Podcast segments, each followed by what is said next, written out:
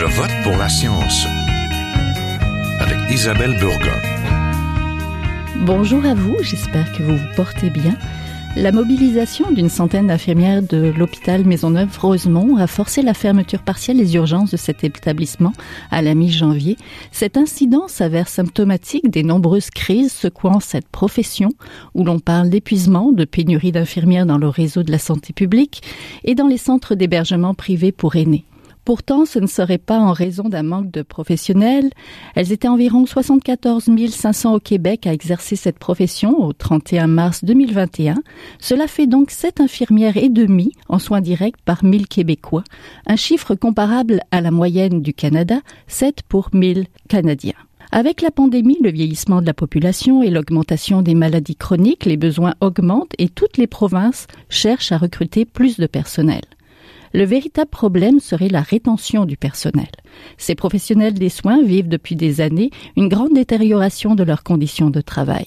Multiplication des de travail, travail obligatoire, manque de valorisation de la profession, mais aussi de reconnaissance des compétences. Comment se portent nos infirmières et infirmiers? Nous en parlons tout de suite. Restez là.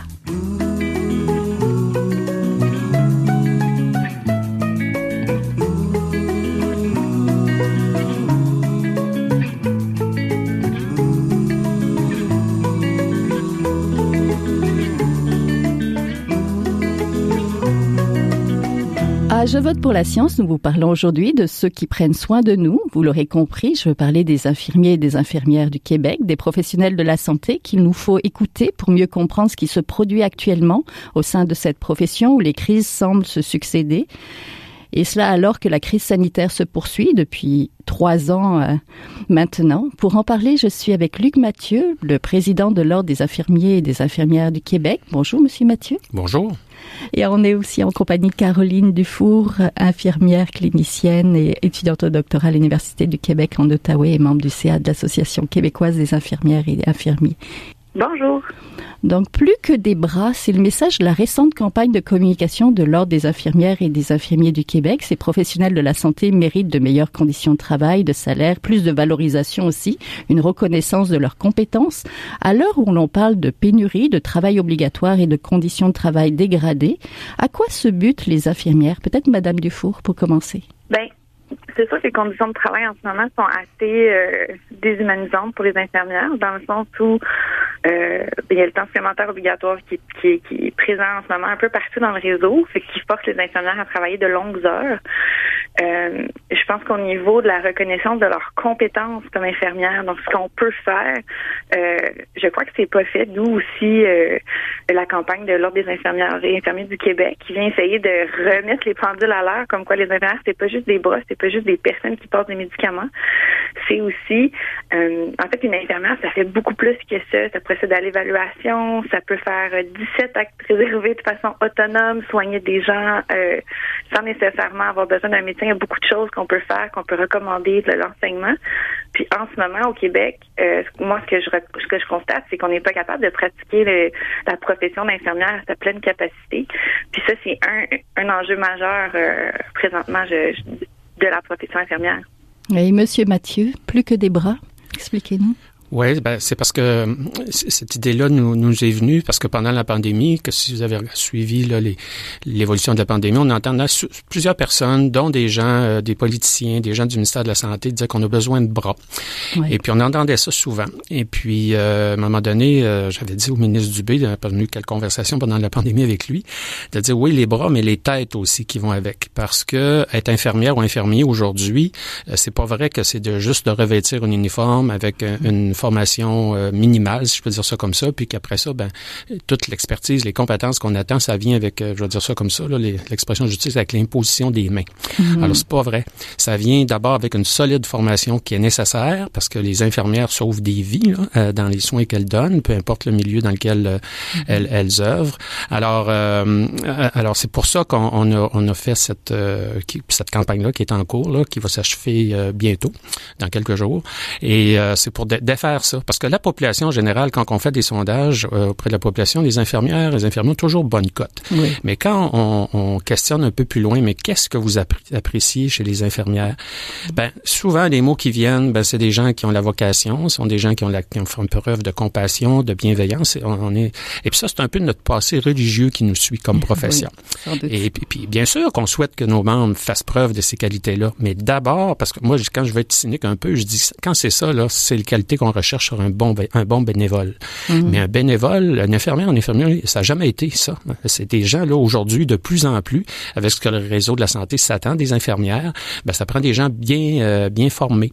Puis, mais, puis comme euh, faire écho un peu ce que Mme Dufour euh, a mentionné, mais ça prend des conditions de travail puis des conditions d'exercice qui leur permettent d'agir dans ce sens-là. Oui, tout à fait. On parle beaucoup en ce moment de pénurie d'infirmières et d'infirmiers, mais est-elle réelle, Mme Dufour? Est-ce qu'on manque? J'aime dire qu'en ce moment, c'est plus une pénurie des conditions de travail des infirmières, parce que si on regarde euh, au niveau de l'inscription du tableau de l'Ordre des infirmières du Québec, entre autres, euh, je pense qu'il n'y a jamais eu autant d'infirmières. Je pense qu'on est pas loin de 80 000 infirmières inscrites cette année, euh, mais on n'est pas 80 000 infirmières à pratiquer nécessairement dans le réseau. beaucoup sont partis, beaucoup sont dans les agences privées. J'ai des amis, si je prends par exemple, je connais des infirmières qui ont appliqué carrément dans d'autres milieux de travail, qu'on a perdu beaucoup d'infirmières dans les derniers temps, mais c'est les conditions de travail qui se sont dégradées. Puis à un moment donné, ben on peut pas, une infirmière euh, ne peut pas continuer d'exercer dans ces conditions-là. Puis je pense aussi, puis c'est ce que je vois aussi que euh, bien, on, peut se permettre en ce moment aussi d'essayer de choisir où on veut travailler pour notamment pouvoir pratiquer dans notre de champ de compétences. Fait qu'il y a aussi beaucoup de mouvements dans le réseau présentement, mais il y a beaucoup de départements qui ferment. Donc, on est là, mais les conditions ne permettent pas aux infirmières de travailler, donc elles s'en vont. Oui, ne devrait-on pas parler de problèmes de rétention de personnel soignant, peut-être? Oui, je trouve que ça fait plus de sens d'un problème de rétention, de conditions de travail, de, de, même d'attraction peut-être dans la profession à, un certain, à un certain point. Puis je trouve que ça fait beaucoup plus de sens que de dire toujours qu'on est en pénurie, parce que cette ce, discours-là n'aide pas du tout à mettre des solutions en place par et pour les infirmières présentement. tout ce que ça fait, c'est qu'on continue à avoir un exode présentement. Oui, Monsieur Mathieu, vous avez consulté vos membres lors des infirmières et des infirmiers du Québec lors des états généraux de vos professions tenus en mai 2021. Parlez-nous peut-être des principaux constats et des problèmes. Oui, je vais juste corriger quelque chose. C'est pas l'ordre que consulter ses membres dans le cadre ah. des états généraux, c'est la profession, que vous voulu tenir ces états généraux, parce qu'on avait fait une consultation. Et puis, euh, suite à cette consultation-là, parce qu'on voulait élaborer le plan stratégique de l'ordre, puis plusieurs groupes infirmiers qu'on a consultés, ils nous disaient chacun leur façon, on est dû pour avoir une réflexion importante dans la profession sur le devenir de la profession. Alors, c'était pas, et c'est toujours pas les états généraux de l'ordre des infirmières, c'est les mm-hmm. états généraux de, de la profession. Et puis, nos membres, ce qu'ils nous ont dit, ben, c'était les états généraux, c'était un vaste processus de consultation. Hein. En pleine pandémie, il faut le rappeler, parce qu'à euh, l'origine, on voulait les tenir au printemps 2020. Mais là, il y a un petit virus qui est venu nous jouer un tour, puis à un moment donné, je me souviens plus quelle vague, on a dit, ben, on va les tenir un peu plus tard, puis on, euh, on a fait le constat, ben, il n'y aura jamais de moment idéal. Alors, c'est pour ça qu'on a décidé de les tenir en, en, 2021. Et là, on a fait un vaste processus de consultation. Il y avait deux, deux coprésidents, là, euh, l'ancien commissaire à la santé au bien-être, Robert Salouet, puis une chercheuse mhm. reconnue en soins infirmiers, là, Francine Duchamp, qui, qui ont coprésidé les États généraux. Il était, il était indépendant dans, dans les, les constats qu'il allait rédiger, puis les, les recommandations qui en découlaient. Alors, il y a eu une mobilisation, là, moi, qui m'a étonné. Euh, euh, parce qu'on a reçu 600 mémoires et avis en pleine pandémie. ça, ça veut dire 600 groupes, petits groupes, grands groupes qui ont pris le clavier, qui ont écrit, le, fait part de le constat, des recommandations au commissaire. On a tenu aussi un jury citoyen là, qui était piloté par l'Institut du Nouveau Monde, qui est un organisme qui s'occupe de la participation citoyenne dans divers secteurs de la, de, la, vie au Québec. Et euh, suite à la, aux États généraux, les audiences qui ont eu, c'était costaud là, comme processus, il y a eu le rapport qui a été publié. Et suite au rapport, qui a eu 31 recommandations, je dirais, il y a trois grands axes qui se découlent auxquels sont rattachés les 31 recommandations. Le premier axe, les gens ont dit, il faut, pour les futures générations d'infirmières, pas, pas les infirmières qui sont en exercice actuellement, mais rehausser le niveau de formation requis pour pratiquer comme infirmière au Québec. Il faut aller vers une formation universitaire.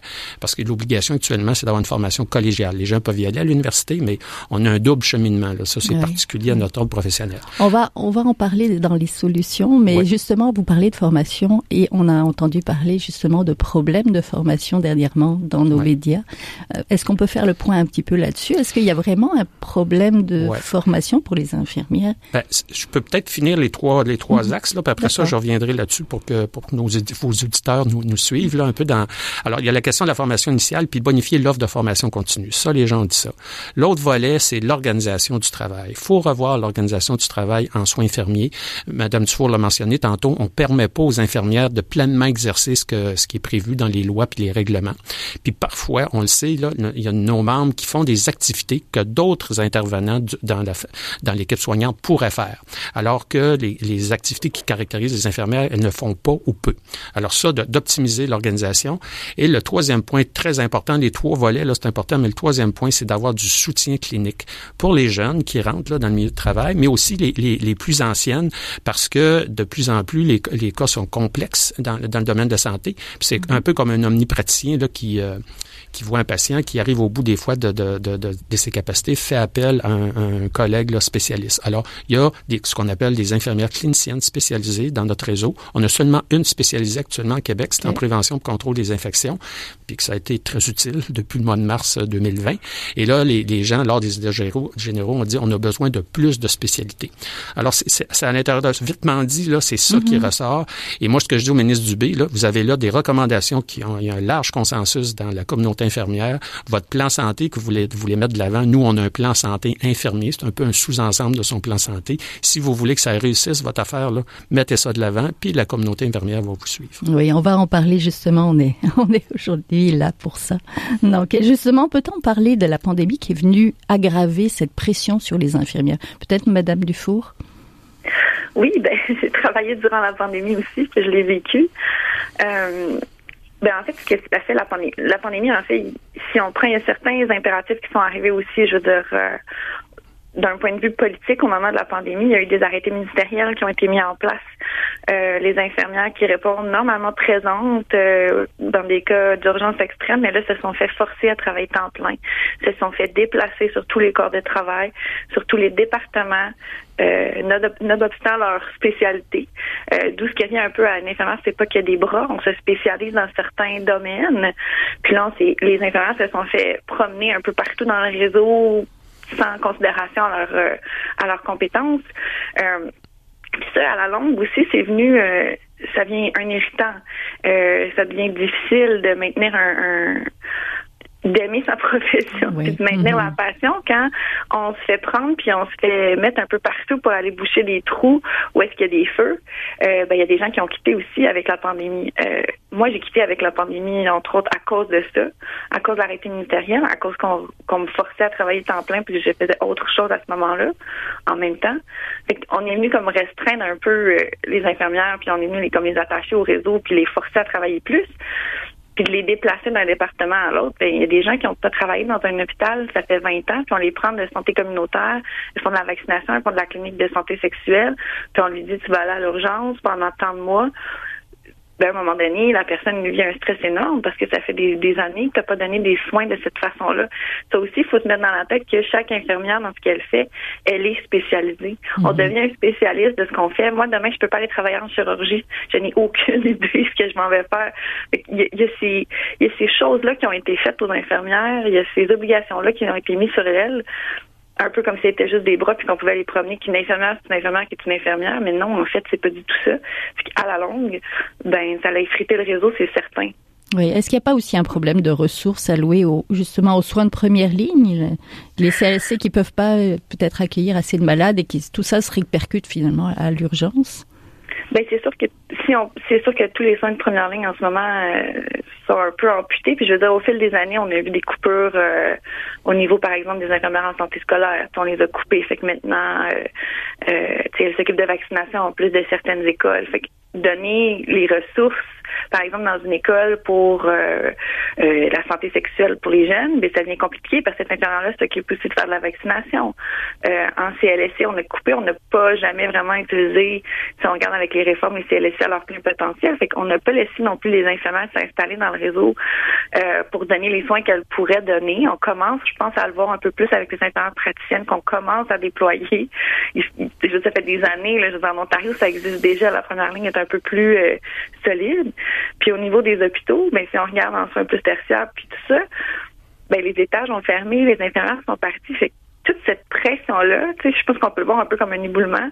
Tout s'est effrité, puis à un moment donné, tout est tombé, puis là, on arrive que l'urgence, les urgences sont plus capables de tenir, puis c'est de pire en pire, puis on le dit à chaque fois, mais il y a comme un problème qui est externe aux urgences. Il faut mettre en place des choses à l'extérieur pour qu'on voit des améliorations dans le réseau.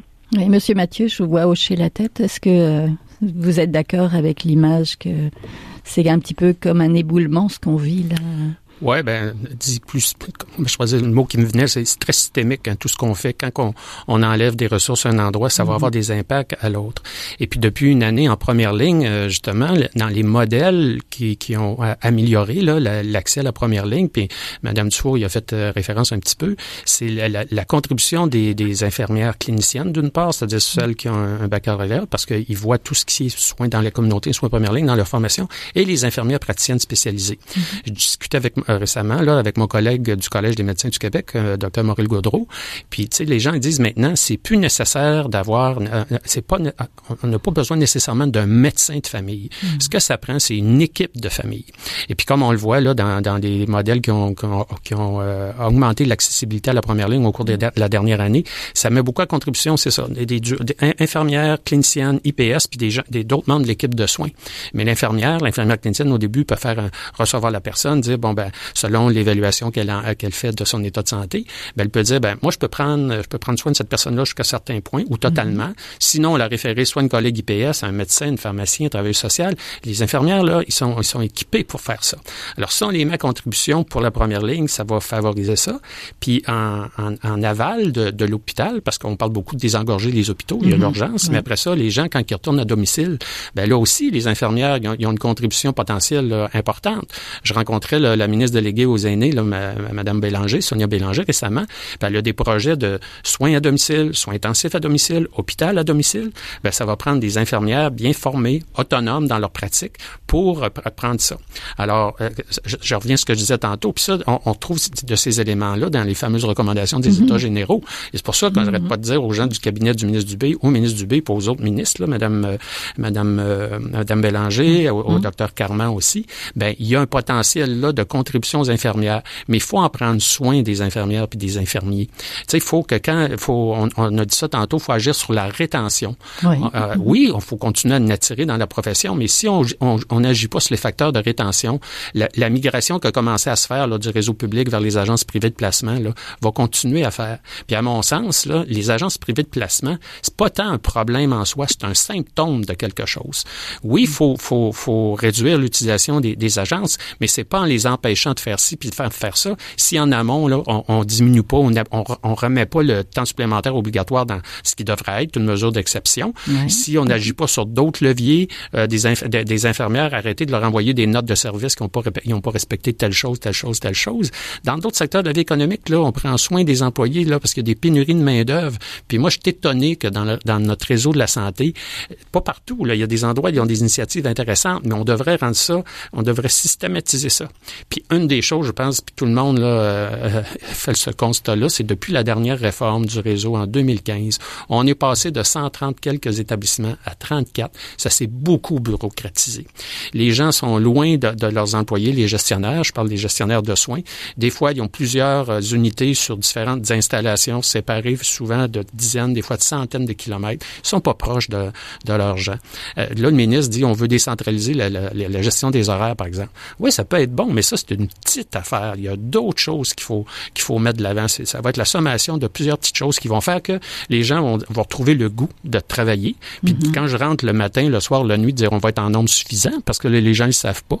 Ils savent pas s'ils vont se faire. Souvent ils savent plus qu'ils vont se faire imposer un temps supplémentaire obligatoire qu'autre chose, dépendamment des milieux. Encore là, je dis c'est pas partout parce qu'il y a des établissements qui ont pris la posture on va l'éliminer chez nous puis il n'y en aura pas. Oui. Justement, parlons-en un petit peu de ça là. Le CI3S de Laval pour réduire le recours au travail forcé a mis l'an dernier son plan zéro TSO, justement pour euh, zéro temps supplémentaire obligatoire, et qui a diminué de 70% aux urgences. Donc c'est possible de limiter ce temps supplémentaire obligatoire. Mais concrètement, comment y parvenir Peut-être Madame Dufour?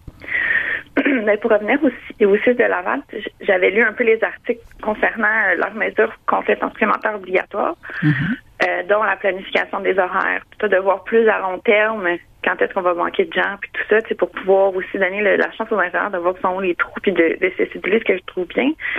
Par contre, il y a des mesures, moi, qui m'inquiètent un petit peu. Euh, prendre les infirmières qui sont conseillères cliniques, c'est-à-dire l'infirmière qui, sur un département, euh, met en place les formations notamment, ou de couper de la formation. Euh, par exemple, euh, un matin, je me présente pour travailler, pour aller en formation X, formation particulière par rapport à mon travail. Euh, puis finalement, il manque trop de gens sur le département, fait qu'on coupe ma formation puis on m'envoie sur le département. Pour moi, ça c'est pas des mesures qui sont pérennes à long terme de dire ben on va juste couper dans la formation ou on va prendre la monitrice clinique puis on va la mettre sur le plancher parce qu'à long terme, ça aussi ça va devenir un irritant. Mm-hmm. euh, fait que ça aussi, il faut pas non plus puis dans les recommandations des États généraux, une des choses qui, est importante, c'est le soutien clinique. Fait qu'il faut faire très attention dans les mesures qu'on met en place. Oui, ça coupe le temps supplémentaire obligatoire. Oui, ça donne un certain souffle, mais il faut mettre des choses en place qui vont à long terme attirer les gens puis les garder, comme par exemple les ratios infirmières-patients. Euh, je dire, la recherche démontre que l'idéal, c'est d'avoir un certain nombre de patients. Par exemple, aux urgences, c'est un, une infirmière pour quatre patients en soins euh, plus euh, pas critique critique, là, pas en salle de réanimation, par exemple, ça serait du 1 pour 1 ou du 1 pour 2, dépendamment de la lourdeur des soins et de la complexité. Mais de mettre des ratios, ça permet aussi de travailler, de prendre des pauses, de donner les soins que tu as envie de donner à ton patient. Fait qu'à long terme, des mesures comme les ratios, ça permet de faire de la rétention de personnel. Puis là, quand on a le personnel, ben, on a moins de temps supplémentaire obligatoire. Fait il y a des choses. C'est bien de mettre des trucs euh, très à court terme. Avec les unités, il faut voir aussi chaque département n'a pas nécessairement les mêmes besoins. Donc, de mettre des trucs qui euh, répondent aux besoins des infirmières en ce moment ici maintenant, mais de penser au long terme aussi. Qu'est-ce que je peux faire en long terme pour que mon département soit attrayant, pour que mon urgence soit attrayante? Ben, mettre des rations infirmières-patients, euh, mettre plus de formation. Euh, il y a beaucoup, mettre des programmes de mentorat. Moi, je pense à je suis chargée de cours aussi. Je vois des étudiantes beaucoup qui me disent euh, je me fais prendre puis je me fais mettre dans un département ou dans une section de l'urgence. J'ai pas été orientée, j'ai pas de soutien, je me sens laissée à moi-même. Il y a des choses à mettre en place pour que ces infirmières-là, si on prend celle de la relève, restent dans la profession parce qu'il s'est prouvé qu'il y en a une bonne partie qui vont quitter dans le premier cinq ans. Il faut les retenir, ces gens-là, si à long terme on veut leur régler la pénurie. Si on fait rien présentement, ben on n'arrive à rien à long terme. Je veux dire, c'est toujours, on est souvent dans des mesures ici maintenant très très sporadiques mais les problèmes reviennent continuellement parce qu'il n'y a rien qui est fait à long terme. Oui, justement, on va parler de solutions, c'est le temps. Donc, est-ce que les infirmières sont suffisamment impliquées dans les processus de décision et gouvernementales aussi? Monsieur Mathieu, il y a eu une alliance pour l'avenir des soins infirmiers au Québec qui regroupe maintenant 25 associations et regroupements connus. Mm-hmm. Ça, c'est le fruit justement de vos états généraux de la profession. Oui, ben ça découle de ça, de la création de ce regroupement-là, là, parce que les gens, euh, comme je vous disais avant l'entrevue, euh, souhaitaient que les recommandations des états généraux ne demeurent pas lettres mortes. Alors c'est pour ça que depuis février de l'année dernière, ben oui, ça fait ça va faire ça fait une année. Euh, mm-hmm. ce regroupement s'est constitué. Il y avait une dizaine, 10-12 euh, groupes. Là, on est rendu 25 comme vous le mentionnez. Alors c'est pour faire en sorte que à différents niveaux, là, la, les gens de l'Alliance, puis l'Ordre est un membre comme les autres au sein de l'Alliance, ben, puissent faire les représentations pour que les différentes recommandations soient, soient mises de l'avant.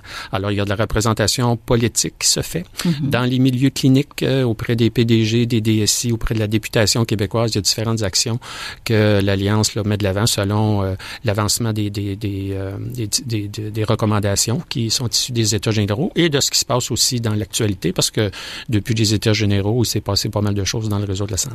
Oui, et du côté des solutions, pour terminer, qu'est-ce qui serait le plus urgent selon vous? Parce qu'on entend beaucoup parler de formation, de problèmes de formation, de temps supplémentaire. Ça, c'est les infirmières qui viennent de dire qu'elles mhm. en ont marre, qu'elles en veulent plus de ce temps mhm. supplémentaire obligatoire. Mais vous, le plus urgent là, en ce moment, c'est quoi? Il faut agir là, simultanément sur les trois volets que je, je vous ai dit. Il n'y a pas juste mhm. une chose. Parce que si on agit juste, par exemple, sur la formation initiale, ben si on touche pas l'organisation des soins, si on ne permet pas aux gens de, de, de, d'exercer là, ce qu'ils apprennent, là, de l'expertise, et puis si on ne met pas le soutien clinique, ça ne ça marchera pas. C'est pour ça que faut, faut vraiment avoir un plan là où on, attaque ça de, de, de façon euh, simultanée.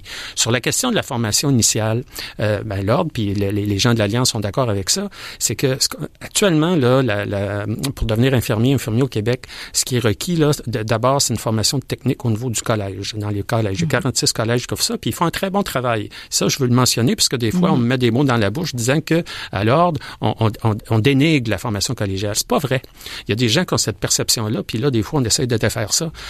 L'enjeu avec la formation collégiale, c'est qu'il y a des domaines de connaissances qui sont pas vus dans le programme collégial, mais qui sont attendus, puis les compétences qu'on découlent, qui sont attendues des, dans, dans, le réseau de la santé. Ce que je, je, veux dire par là, tout ce qui est soins critiques, là, urgence, soins intensifs, par exemple, soins intensifs psychiatriques, c'est pas vu dans le programme collégial. Les soins dans la communauté, soins première ligne, c'est pas vu. Soins à domicile, non plus. La collaboration interprofessionnelle et mm. certaines autres choses. Alors ça, c'est un constat. Qu'est-ce que ça prend alors pour... Parce que ça prend, il y a, depuis le début des années 2000, il y a, on a, il y a le cursus de formation qu'on appelle DEC-BAC. Parce que mm. l'autre façon de devenir infirmière, c'est de faire un, un DEC deux ans pré-universitaire, puis trois ans à l'université. Mais pour celles qui ont un DEC, puis qui veulent poursuivre au baccalauréat, il y a le, le bac du DEC-BAC. Au lieu d'être un bac de de trois ans, c'est un bac de deux ans. Et puis actuellement, il y a près de 60 des diplômés des cégeps qui ont terminé, puis qui, qui ont terminé le cégep, puis qui poursuivent à l'université.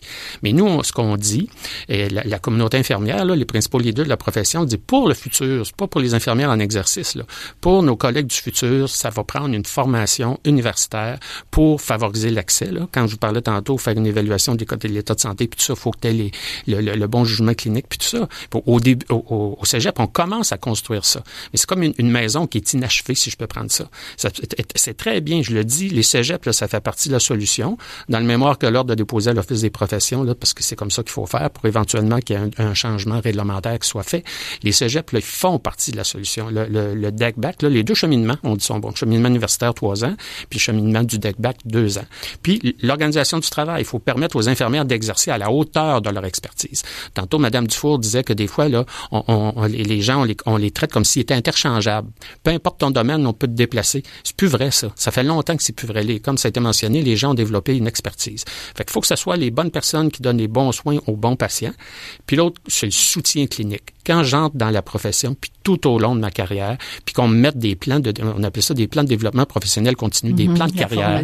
Si moi j'ai envie de faire carrière en soins d'urgence, ben que dans mon établissement qu'on me suive, qu'on dit ben si tu veux te spécialiser, on va je sais pas moi te, te, donner une bourse de notre fondation, on va te suivre, on va te permettre d'avoir de la formation continue en cours d'emploi et pas faire comme Mme Dufour a dit, ben là, tu rentres ce matin, il manque de monde, ben laisse faire la formation. Si on fait ça, là, comme ça, là, qu'on considère, on traite les infirmières comme des bras, ben on réglera pas les problèmes. On va se rouler encore, on, pourrait s'en reparler dans quelques années avec les mêmes constats. Oui, merci beaucoup. Ben, vous venez de l'entendre, il y a encore beaucoup de choses à faire et à remédier. Et puis, les infirmières ne sont pas juste des bras, comme la campagne de l'Ordre des infirmiers et infirmières du Québec, dont vous êtes le président, Monsieur Luc Mathieu, euh, le souligne bien. Et on est aussi en compagnie de Caroline Dufour, infirmière clinicienne et étudiante au doctorat à l'Université du Québec en Ottawa et membre du CA de l'Association québécoise des infirmières et infirmiers. Merci beaucoup à tous les deux. Ça fait plaisir. Merci. Voilà, c'est tout pour cette semaine. À la régie Daniel Fortin, à la recherche cette semaine Fanny Robarcher, à la réalisation et au micro Isabelle Burguin. Je vote pour la science est une production de l'agence Science Presse avec Radio VM. Écoutez nos rediffusions et visitez la page de l'émission sur le site de l'agence Science Presse. Si vous l'avez aimé, n'hésitez pas à la partager. Passez tous une bonne semaine, portez-vous bien. Jin Jiahua est un chercheur typique